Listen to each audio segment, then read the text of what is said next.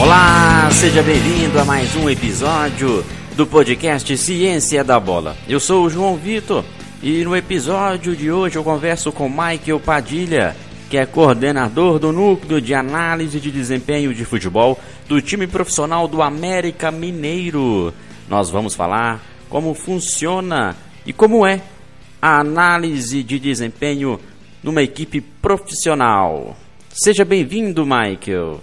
Obrigado, João. Eu que agradeço o convite, cara. E de antemão também já falo que faz tempo que a gente tem conversado e eu que não tenho conseguido encaixar em função dessa do que tem acontecido, né? Infelizmente, é, a gente também conseguiu aí encaixar esse bate-papo. Então, obrigado aí pelo, pela paciência, desculpa a demora, né, cara? Você já tinha lá em dezembro falado comigo, mas é um prazer estar participando aqui. Michael, antes da gente iniciar o bate-papo, gostaria que você falasse um pouco sobre a sua formação para os nossos ouvintes. Bom, vou, vai ser, vou apresentar, me apresentar aí de forma curta, né? Eu acho que para ter o foco aí no, no, conteúdo, mas meu nome é Michael Papadilha, sou de Curitiba.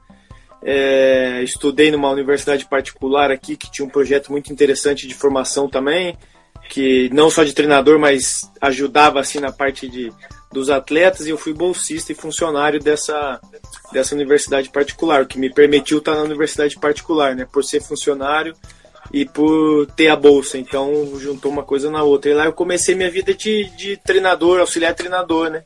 Foi em 2004. É, e tive todo esse processo na universidade, porque lá tinha um projeto que disputava uma grande, um grande campeonato aqui em Curitiba que se chama Copa Metropolitana, não sei como que está hoje em dia. E na época ainda o próprio Paraná, o Atlético tinha a equipe B deles lá da, da, da, da 17, da 15. Então tive essa experiência aí de ser auxiliar na. Não, desculpa, auxiliar primeiro no 17, aí depois treinador do 13, 15 e 17 nesse projeto, né? Passei por uma escolinha de futebol, depois passei por um outro clube aqui que durou um ano e pouco, que era de um empresário, como treinador da 15. Que aí eu fui para o Trieste, que é conhecido aqui na formação é, em Curitiba, no Paraná principalmente, né? Ou no futebol na base é conhecido por ter revelado muita gente. Então passei lá como nas escolas primeiro, é, aí treinador na seleção das escolas, aí fui para treinador do 14, passei como auxiliar do sub-20 também, então foi um grande aprendizado e senti essa necessidade de sair do país. E aí fui para Portugal, que já me chamava muito atenção periodização tática, análise do jogo, o próprio professor Júlio Garganta ouvia muito dele, né? Então fui em busca disso. E aí lá eu fiquei um ano fazendo alguns estágios dentro dele do Benfica do Boa Vista. E depois voltei para a FV, que foi em contato com o professor Israel, que foi por um conhecido meu de lá que nos colocou em contato. E aí eu vim para Viçosa para fazer uma parte do meu mestrado. E ali em Viçosa ainda fui coordenador pedagógico do projeto Segundo Tempo, que envolvia vários esportes e o futebol também. Então trabalhei com os estagiários, na parte de formulação de treino e tal. Terminando o mestrado, ainda fui dar aula numa universidade, mas já saí para o doutorado, que era a meta para voltar para Portugal, sobre a orientação do professor Júlio, que ainda estou, né? Vamos ver se esse ano a gente fecha. É, e lá eu pude também trabalhar em alguns clubes pequenos e fazer estágios em clubes maiores também. E, tive uma experiência na China que fui para uma formação de treinadores, então fui ser um dos formadores lá e depois posteriormente a gente ainda foi contratado para voltar, mas depois não em diversas diversas complicações aí a gente acabou não indo. E uma para fechar antes de vir, eu acho que para América eu tive uma, um estágio no Valência, né, na, na no, no, departamento de análise, é, lá de uma semana que foi muito rico e aí vim para a seleção no América foi ainda onde eu comecei minha trajetória, que foi em janeiro do ano passado. Então, acho que essa foi minha trajetória aí de é, acadêmica e prática a todo momento, posso dizer assim, né? Uma coisa que eu sempre busquei a todo momento.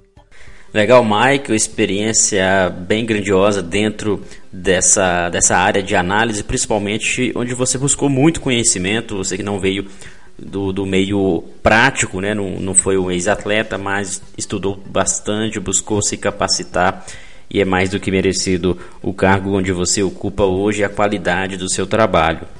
Para a gente iniciar então o papo de hoje, Mike, eu queria que você desmistificasse a terminologia análise de desempenho, análise tática, análise de jogo. Há uma certa dúvida, os nossos ouvintes com certeza devem ficar confusos quando ouvem essas terminologias. Queria que você falasse para a gente de forma clara os conceitos e a diferenciação de cada um. Justamente, eu acho que esse é um ponto importante que é, ele está disseminado no Brasil como análise de desempenho. Então tem profissionais que falam que estão falando, ah não, mas eu sou analista tático. É, eu gosto de falar, já que é a terminologia que está sendo usada aqui, análise, ah, analista de desempenho técnico-tático, que eu acho que é uma é algo que direciona muito, sabe? E na minha visão é mais um auxiliar. Então, lá particular, particularmente no América, tem momentos que também estou no campo, tem momentos que não estou. Então varia muito de demanda, varia muito do tipo de treino, é, mas eu acho que porque o desempenho em si são várias coisas, a física é desempenho, a fisiológica é desempenho, né? Então a gente tem que direcionar nesse sentido. Mas no Brasil está muito análise de desempenho, né? Mas eu acho que é em redor de muitos países, tá, fala sendo até na, no inglês, meta-análise, é, é, da meta-análise, né? Então, que é o análise de jogo, ou, o meta-analyst, que é o analista de jogo, que em Portugal também eles tratam muito isso, né? Que é o analista de jogo. É, mas a minha função na América, eu, lógico que eu cheguei contratado aí na, como analista de desempenho, na época era o, Fernando, o Luiz Fernando, é, que era o coordenador, depois, com a saída dele, teve que foi eh, no final do ano, mas para o final do ano eu fui convidado para ser coordenador também e acumulei essa função de analista de desempenho do profissional e a coordenação, que são coisas bem distintas, né? É, vou falar sobre a parte de análise de desempenho, que eu acho que é o ponto principal, né, João? Se alguém tiver alguma dúvida na parte da coordenação, posso dar uma pincelada. Mas a, o núcleo em si, que é o núcleo de análise de desempenho em mercado, que é lá no América, é, então é separado em mercado e separado em desempenho. Então vou trazer o desempenho. Desempenho é tem na base e no profissional, a gente pode separar aí tanto análise coletiva individual e principalmente no profissional análise de adversário e análise da própria equipe, né? Então acho que são esses grandes pontos. Vou falar rapidamente, eu acho que como que é a dinâmica lá varia muito de clube para clube, né? Tem clube que, vou dar um exemplo, analisa o adversário. Ah, eu analiso o adversário essa semana, os próximos três, o João analisa os próximos três, e assim vai, a equipe varia.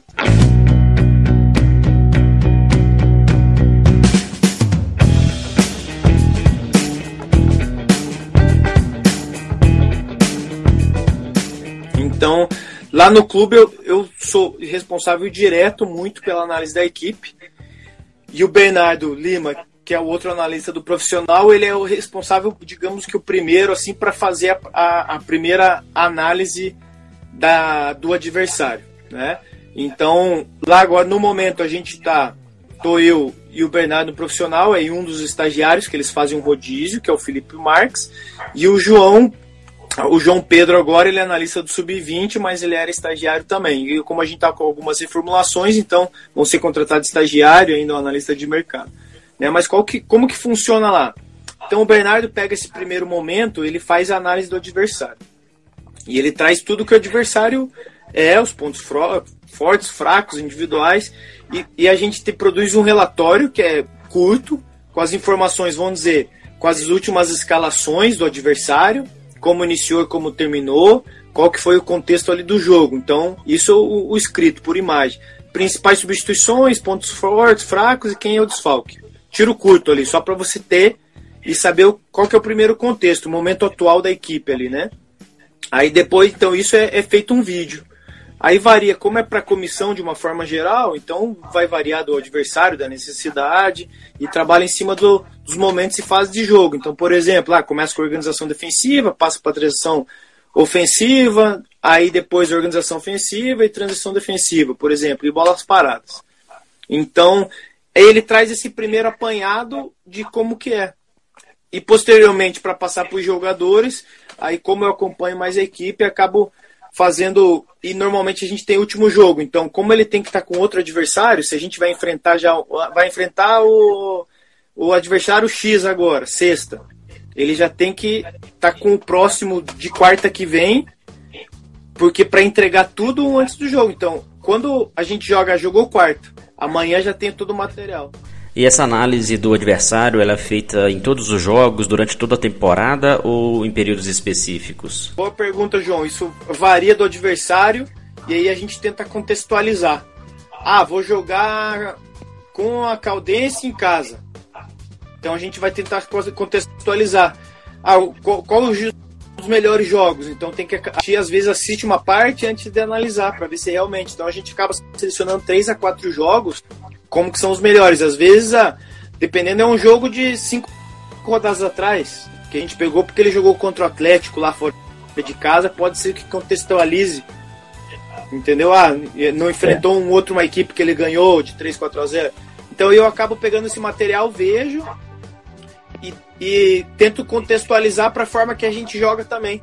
Para aí depois passar, para chegar pro treinador, ó, tem essa versão aqui, tem essa versão aqui que algumas coisas foram retiradas, essas, esses pontos aqui, porque acho que ah, esses pontos aqui são fortes nossos, então não vão ter problema, e esses pontos aqui que a gente tem que chamar atenção para os jogadores. E aí é feito na conversa, numa reunião prévia, a gente fala, então tenta contextualizar, porque é, a gente tem que saber tudo do adversário. Logicamente o jogador também, mas aí tenta filtrar e passar as principais as os principais informações que mais são pertinentes para eles. Aí acaba também tem a parte de vídeos individuais que às vezes manda pênaltis lá para os goleiros, faltas, é, para os nossos cobradores de pênalti, de falta manda situações dos goleiros. Então isso é isso é durante é o pré-jogo. Durante o jogo, normalmente a gente faz alguns tagueamentos coletivos, a gente chama tagueamentos que são marcações, né? Que a gente usa o Sports Code, que é uma, uma das ferramentas de análise. Então, eu fico já com análise coletiva e o Bernardo fica com análise individual, que vai ser um relatório posterior, né? E aí, logicamente, no intervalo, desce. Nesse momento agora, no América, é, lá em cima também fica o Cauã Almeida, que é o auxiliar da casa, então a gente desce no intervalo, troca uma ideia quando é solicitado com o treinador para pa passar as informações pro pro, pros jogadores na hora do intervalo, né? E ficamos com o rádio lá em cima também para falar com o Márcio que é o auxiliar. No pós-jogo a gente já trabalha aí tem um relatório coletivo é, que é uma página só com algumas informações que a gente retira dos relatórios individuais e, e alguns pontos que às vezes destaca ah, não, algumas coisas individuais que a gente vê, então em função já do que eu vou vendo durante o jogo e conversando com o Cauã do próprio intervalo e no pós-jogo, já com, com, o Lisca, por exemplo, e com o Márcio, algumas anotações, a gente já troca uma ideia, no outro dia troca uma ideia, e eu vou fazer análise da, da equipe pós-jogo, um vídeo. Então, e aí entrego para toda a comissão, a gente troca uma ideia para passar para os jogadores, o que, que vai cortar, o que não, o que, que é importante passar, o que, que a gente vai enfatizar em função do próximo jogo. Eu dou uma olhada no relatório do iScout para ver o que pode ter de interessante, mas a gente já tem um modelinho que a gente passa de forma geral, cara, porque a gente também tem, por causa do relatório final, que depois é passado para direção, para treinador, tudo, pequenas coisinhas. Então vamos dizer, tem posse de bola? Tem, mas tem chegado no último terço, tem chegada no último terço que teve finalização, por exemplo. E, e a, mas o foco do, do quantitativo é o que a gente produz. Então, essa análise individual, a gente gera. Tem vários conceitos lá. Vamos dizer, pressão na bola. A pressão na, é, pressão na bola que teve roubada de bola, ou segunda bola, ou finalização fora da área, dentro da área, no gol. A gente que faz tudo isso. E aí, ali gera isso. Primeira bola, segunda bola ganha, perdida, no último terço. Então, logicamente que passa de uma forma contextualizada, porque aí tem a parte do número, que são ali poucas variáveis, é, e eu gosto de contextualizar com um texto muito breve, em tópico, dois, três pontos e destacar ali para o treinador, para o auxiliar, que seja para toda a comissão que vai receber, os pontos de destaque, na minha opinião. Então, que eu destaco ali que foi que foi destaque no jogo ou que foi muito diferente do que a gente tem, fei do que a gente tem feito. Ah, a gente ganha muito segunda bola, por exemplo. Nesse jogo a gente perdeu muito, então eu destaco e faço uma comparação ó, a média nossa. Ou num jogo desse tipo, a gente ganha tanto.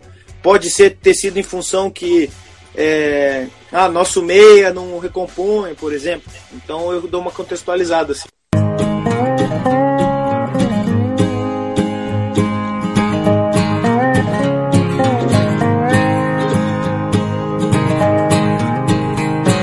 É, Michael, você explicando como funciona esse trabalho de análise quebra muitos mitos, né? E muitos dos nossos ouvintes que querem trabalhar com análise devem, devem entender que, que não é apenas filmar uma partida e assistir jogos, necessita também disso.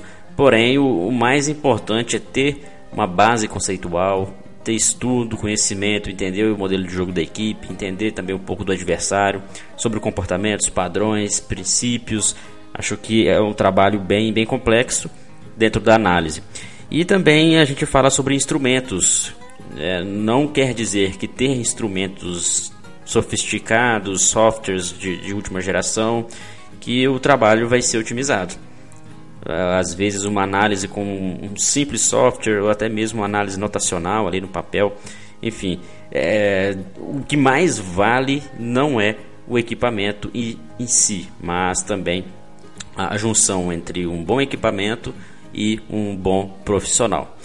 Para quem quer trabalhar com análise, além de entender sobre o assunto que a gente já vem abordando nesse, nesse bate-papo de hoje, quais ferramentas você utiliza? Só para ilustrar para o pessoal, ferramentas e equipamentos que são utilizados no, no, time principal. Boa pergunta, João. Só vou dar um, um adendo no, no, no, final ali que é, da importância, né? Que às vezes a gente está editando vídeo e acha que é a função do analista, mas a filmagem ela só é feita porque é uma ferramenta que eu preciso para analisar.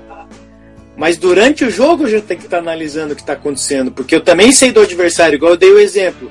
Ah, o Bernardo faz a primeira do adversário, a análise, mas eu vou olhar todo o material depois do adversário para saber como que é o adversário. E vou assistir o último jogo porque ele não tem tempo, ele tem que fazer outra coisa. Para confirmar algumas coisas ou para ver. E a relação do padrão ela é curiosa porque às vezes a gente usa, pensa muito no padrão, né? Lógico que nessas análises do adversário a gente também vai traz coisas individuais. Dificuldade do zagueiro pela esquerda, por exemplo, com bola nas costas, no fundo, se ele quer. Mas assim, às vezes o padrão é importante identificar, mas é, é, importante identificar o que, que é perigoso também, o que desequilibra o adversário. E às vezes não é um padrão que acontece muitas vezes. Às vezes acontece é. duas vezes no jogo mas acontece mais duas no outro, mais duas no outro jogo. E em quantidade, às vezes deu, ah, mas só cinco vezes o zagueiro fez ali, ah, mas das cinco vezes saiu três gols. Então é um, é um padrão não que não acontece muitas vezes, mas é algo a ser explorado. Então a gente sempre se questionar o quanto o padrão é importante para ser passada a informação. Na, na minha opinião, né, bem, bem pessoal, assim, eu acho que como qualquer profissional, de uma forma geral, mas especificamente futebol, é se preparar, estudar, a gente acha que não tem que estudar, e não é estudar só formação, ah, estou fazendo doutorado agora, mas não é só. Não precisa fazer um doutorado, é, isso é uma opção pessoal. Sim. Mas eu acho que tem o estudo formal e informal. Tem cursos, tem leitura, hoje em dia com a tecnologia. Na época que eu estava na faculdade, não é. Eu brinco com o pessoal que eu trabalho lá, que são mais novos, os estagiários. João, quando a gente estava na faculdade, que quanto de informação que a gente tinha, aonde? A internet tinha já a internet, mas tanto de informação que tem hoje em dia, todo mundo fala de várias periodização da. Vamos pegar as grandes, né? O treino estruturado, a periodização tática é voltada para o futebol, entendeu? Os espanhóis, ah, e aí os portugueses ali também, mas a gente ouvia falar dos treinadores italianos, do quanto os ingleses estudavam, mas era muita parte física e quantitativa. Então não, não tinha muito, mas eu acho assim, é importante o formal, é, mas o informal também muito é, assistir muito jogo, ver então hoje em dia como as ferramentas estão muito fáceis aí, ver o que, que o outro analisa, ver o material. Vejo, vejo dos jornalistas também, dos jornalistas tem alguns que são bons, tem uns que são um pouquinho que é, vão dizer assim, não posso falar que é bom porque é um outro ponto de vista, mas não tem tanta profundidade muitas vezes, mas é ler. Eu acho que é ler, é ver, é ver jogo, é buscar informação, é testar. Ah, eu li isso aqui, agora eu vou pegar um joguinho ali no YouTube de 15 minutos que tem os lances, vou ver se eu vejo sobre balanço de linha, sobre pressão na bola, sobre sem pressão na bola, proteção da, da, da com profundidade. É, ler muito livro, é, ler outra vez, ver tudo, fazer o material, acho que é importante. Então, escrever, porque o analista de desempenho, nesse sentido, a parte de análise tática, eu não preciso de tecnologia. Por exemplo, é, a gente agora está adotando na América lá também, às vezes a gente viaja para fazer uma análise em, loco. É um passo que a gente deu esse ano. Às vezes eu não vou num lugar que eu não posso nem tirar a câmera do. nem tirar o celular para tirar uma foto. O que, que eu vou usar? Papel e caneta vou passar ali para um slidezinho para demonstrar, para um tactical pad, alguma coisa. É tudo que eu estudo todos os dias, o que eu já estudei. Então acho que o principal, eu acho busca os cursos, busca também se formar, se quer fazer um mestrado nisso, especialização, CBF, hoje em dia, ó, ciência do, aqui, é, a ciência da bola oferece também, tem outros, tem outros aí é, meios de, de comunicação que também, que, de educação que oferecem EADs ou presenciais. É igual eu falei Sports Code, que é um software que tem outros também, tem os de graça, o Longomet, que é, é muito bom. Eu, eu, usei em Portugal o Longomet, por exemplo, quando estava lá. Tem uns que é só de edição de vídeo ou de que faz trabalho de biomecânica ali, que você faz que você consegue desenhar quando precisa. Então, é, a ferramenta dá o suporte. A vantagem de a gente, às vezes, ter um, um software, uma ferramenta que é top, ela agiliza o teu tempo. Porque ela tá. Tudo que você às vezes precisa, ou quase tudo, está dentro de uma só editar vídeo rápido, cortar, é, fazer desenho se precisar, escrever se precisar, fazer captura de tela na hora do jogo se precisar, é, juntar vídeo se precisar. Então ela é uma ferramenta que dá o suporte para o conhecimento. Eu acho que não pode ser uma desculpa, sabe? Dois pontos importantes também para quem quer começar ou está entrando e às vezes tem muita vontade é primeiro, não dar desculpa da ferramenta que não tem ferramenta para fazer. E ter o cuidado com os treinadores, eu acho que ou com auxiliar, o que for. Tem analista que tem abertura de estar tá no campo, de estar tá no treino. É, esse é um caso no América. Tem clube que não é assim, é um pouquinho diferente. Então acho que tem que respeitar também todos esses processos. Tem que respeitar o treinador se ele quer te ouvir, se ele não quer te ouvir. E acima de tudo, é, se eu estou trabalhando com o treinador A, ele tem a ideia de jogo dele. Eu tenho que tentar ajudá-lo da melhor maneira possível posso discordar de várias coisas, mas eu tenho que conversar. E a partir do momento que às vezes a gente vai tendo uma abertura, eu posso colocar meu ponto de vista. Agora, e quem que é o treinador? Ele. E o que, que eu tenho que analisar? O que ele olha. A partir do momento que ele olha, eu uso meu conhecimento para olhar coisas mais aprofundadas, para olhar outros padrões, o que está acontecendo, ou coisas individuais, né? correções de gestos, por exemplo, posicionamento corporal, que é tão importante, né? ativação, é, comportamento de, ah, vamos dizer, reação à perda, que muitas vezes o treinador vê, mas são detalhezinhos que ele vai ver no pós-jogo uma coisa ou outra, mas é muito. Ele tá com a cabeça. É tanta pressão e tanta coisa para ele pensar que a gente tem que ter fazer esse suporte pro treinador, né? Então, eu acho que tem que ter esse respeito muito grande, saber que você é um auxiliar que vai dar o suporte pro treinador. É, na, no meu ponto de vista, né? Sempre deixando bem claro. Eu acho que tem que ter esse cuidado. É, é uma equipe, né, Mike? É uma equipe e o analista ele tem que entender que na comissão técnica ele também é mais um dos membros liderados pelo treinador principal. Então, realmente, estar próximo, estar respeitando as ideias, dando a opinião, é o que vai fazer um profissional se diferenciar dentro do mercado. Já que a gente tocou aí no assunto de, de análise, alguns departamentos, a equipe interdisciplinar, existe também o, o analista específico para contratação de jogadores, que a gente chama de analista de mercado. Há isso também no América? Você que coordena, como funciona? Tem, tem. Então, aqui é o, igual é um núcleo só. Desempenho e mercado estão dentro do núcleo. É, vou falar de, de quando que eu, que eu estou na América, né? Não posso falar antes. Por mais que a gente sabe como conversas, mas é, o, a, a, parte de análise de mercado, ano passado, era com o Luiz Fernando, né, que era o coordenador e também da parte de análise de mercado, que começou junto com o Bernardo, depois que o Bernardo passou para o desempenho.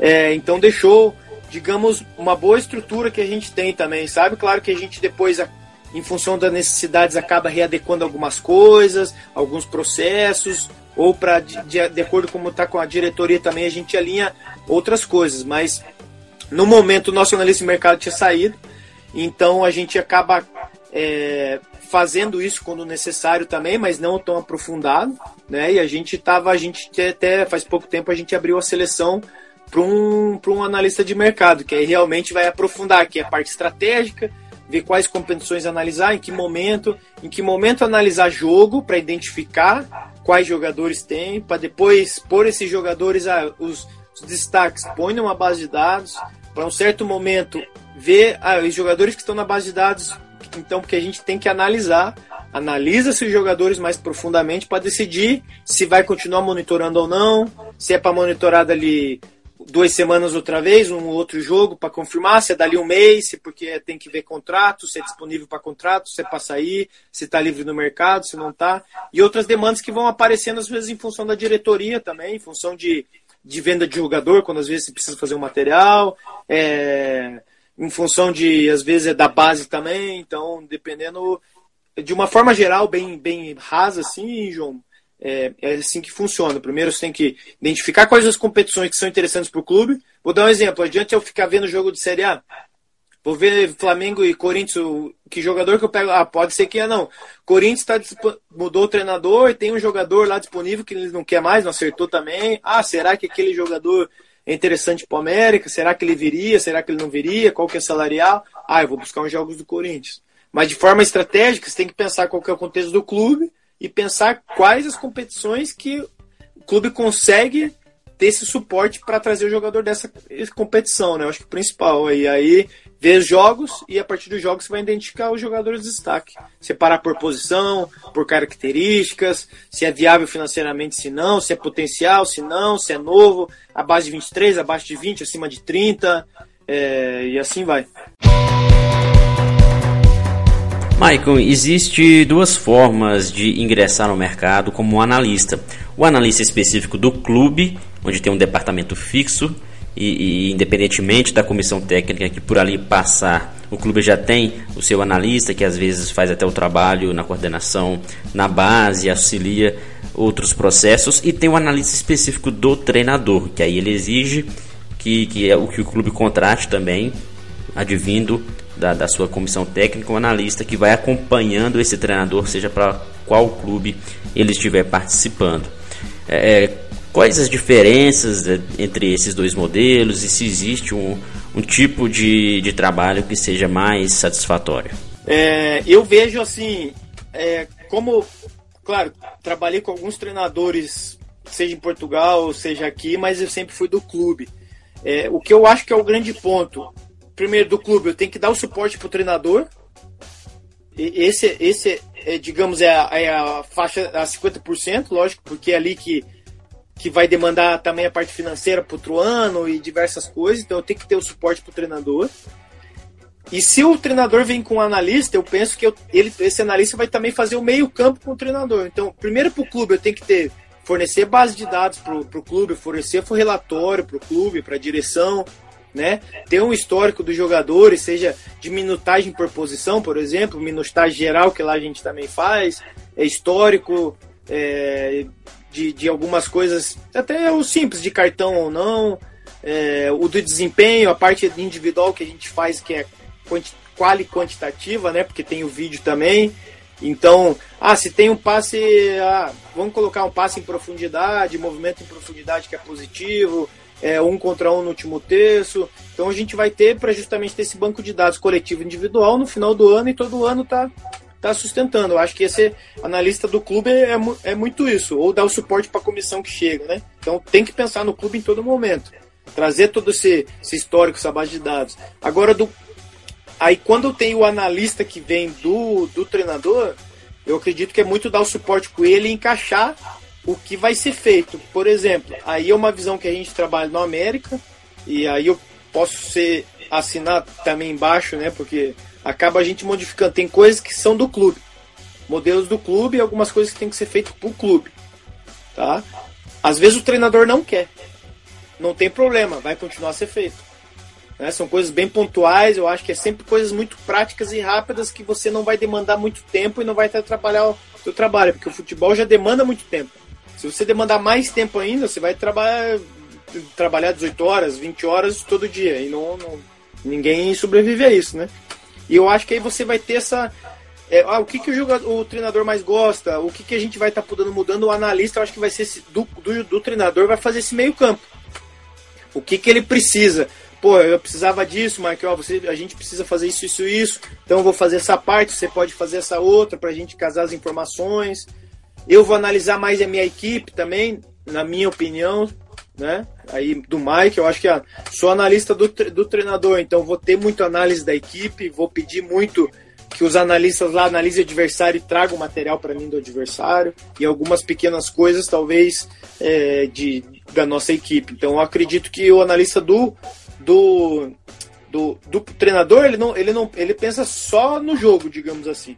Ele parte do clube, ele não precisa, vamos colocar assim entre aspas, né? Eu acho que é importante, mas o foco dele é o rendimento ali com o treinador pro treino, analisar mais treino também, que às vezes vai ter mais tempo, porque não vai demandar tantas outras análises, sabe? Legal, Mike, bate-papo muito legal. Vamos prosseguindo falando sobre a ciência e análise de desempenho. Por que, que eu falo isso? Hoje a gente sabe que a análise tem muitos dados que fica para o banco de dados do clube, mas que também podem ser oferecidos para pesquisa, principalmente se, se haver um convênio, uma parceria com alguma instituição de ensino, uma faculdade, uma universidade, para que pesquisadores possam também produzir conhecimento e isso se revertir na aplicação prática para o próprio clube. Isso acontece no América? Como que você vê essa relação, essa parceria, essa, uh, essa junção né, entre esses, essas duas vertentes de conhecimento prático e científico em relação à análise de desempenho? Eu acho que assim, primeiro que tem que se aproximar, mas é o tal do respeito e saber como, em que momento e aonde, qual departamento que vai aproximar. Mas lá no clube, hoje em dia, a gente tem, tanto que é, eu acho que no profissional ainda a gente vai avançar, é, numa, não digo numa parceria ou talvez informal ou alguns conteúdos, né, que a gente consiga estar na universidade também, mas com o, o professor Gibson, muita gente conhece, hoje em dia é o coordenador técnico metodológico lá da base, então ele está fazendo essa ponte, eu acho que é muito bacana lá no clube, que muitas das informações que estão sendo coletadas lá vão ser para o meio científico para justamente a para nível da sociedade, seja no artigo ou seja em outras explicações ou conferências, né? Então isso está tá sendo feito lá no clube de uma forma geral. Acho que no profissional a gente vai aproximar de uma outra forma, talvez com algumas variáveis, com alguma a, a tipo de análise, por exemplo. A outra coisa, tem outro, outro casamento que acontece, às vezes tem os estágios obrigatórios na faculdade, muitas vezes consegue fazer dentro do clube, então a gente traz também é, o acadêmico para dentro do clube para ver a realidade da prática. Né? Então, e no profissional eu acho que a gente consegue ter o auxílio de algum, de algum tipo de análise, de alguma ferramenta nova, é, ou que já vem é, difundida na ciência, mas ainda na prática não está sendo bem utilizada, porque ou pela dificuldade da leitura ou pelo, pelo tempo de que a gente precisa dos dados. Então, às vezes, a leitura a gente tem. É claro que eu tenho que levar para o treinador direto e para o jogador mais simples ainda, né? Para a gente saber, ou só para informação do treino. Então, acho que é importantíssima a parceria e a prática. Eu acho que o clube recebendo a universidade e também a universidade recebendo o clube. Eu acho que sabendo as duas realidades. Você, dados científicos, muitas vezes, eles são para explicar o fenômeno mas não necessariamente no treino ele vai ter uma, ajuda direta. São coisas distintas. Ele vai auxiliar a explicar aquele fenômeno, por que, que acontece aquele tipo de comportamento. Né? Então, eu acho. E a universidade também tem que, às vezes, pensar na, na prática o que, que a gente vai auxiliar direto na prática. Às vezes não é com. não necessariamente com a coleta de informação ali ou com um artigo científico. Pode ser que seja de uma outra forma. Né? Então, mas que tem que ter a ciência, como a gente sabe que como os ingleses sempre estudaram muito, né? Então, é, é, eu acho que é uma tendência aí para para algumas variáveis que a gente sabe que são, entre aspas, mais novas, que não são tão novas, mas tem saído aí nos últimos cinco anos uma tendência muito grande, seja de redes ou hiperredes, que são mais novas aí, que o, é, o professor João Ribeiro tem começado a estudar, que foi meu colega lá de doutoramento lá na, na Universidade do Porto. Então, são variáveis que vão é, vão ser trazidas de uma forma que vai chegar uma hora que vai ser mais palpável para a gente no profissional ter informação rápida. Porque no profissional a grande questão é essa, informação ser rápida. Então, e vai da gente do profissional, como eu falei, eu acho que eu ir buscar informação lá na, da ciência e a gente fazer essa parceria, olha, ainda não dá, tudo bem. A gente não consegue utilizar, mas eu conheço que tem e depois eu vou ter essa base. Eu acho que é, o casamento funciona aí. Eu acho que cada um tendo o seu limite e respeitando o seu tempo, né? É algo que deve acontecer, né, Mike? Porque o que justifica a, as pesquisas são os clubes, são os jogos. E, e o que justifica estar tá pesquisando é para otimizar esses resultados, o desempenho dos atletas da comissão técnica. Então, por isso que, que, que é válido e, e, os clubes também abrirem portas para que pesquisadores sérios que tenham conhecimento embasado possam também realizar suas pesquisas, né? Justamente, eu acho que é, porque a universidade está para quê? Para melhorar a sociedade de uma forma geral e, e dar o suporte para a sociedade. Então, e no futebol é igual. A partir do momento que a gente deu a amostra, então tem que vir a informação. E tem é, uma coisa a gente tem o hábito de ler artigo científico, mas tem treinador que não tem, tem auxiliar que não tem, não tem esse hábito, então tem que ser levado de uma outra forma às vezes.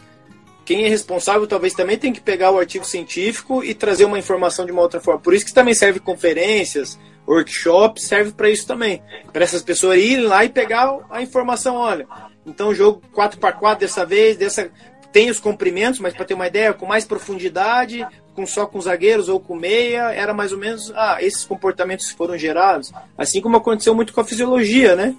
Nos tipos de treino, o quanto aí a, os testes condicionais, né, a parte de GPS, o quanto avançou e trouxe, e agora tem trazido na parte tática, né?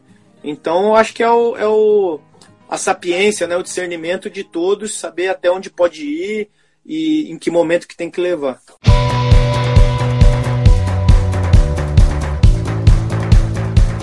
Maico, a gente vai entrar agora num assunto bem legal, bem interessante um pouco polêmico também, sobre treinadores que não gostam ou não aderem à análise, principalmente para vocês que são de comissões fixas do clube, são analistas especificamente do clube, e quando algum treinador chega para a equipe e ele não é adepto, ele não aceita, como funciona essa relação? Não sei se você já passou por isso, mas só para ilustrar como seria né, o contexto desse, para que nossos ouvintes possam entender também algumas dificuldades que o analista possa enfrentar em relação a isso.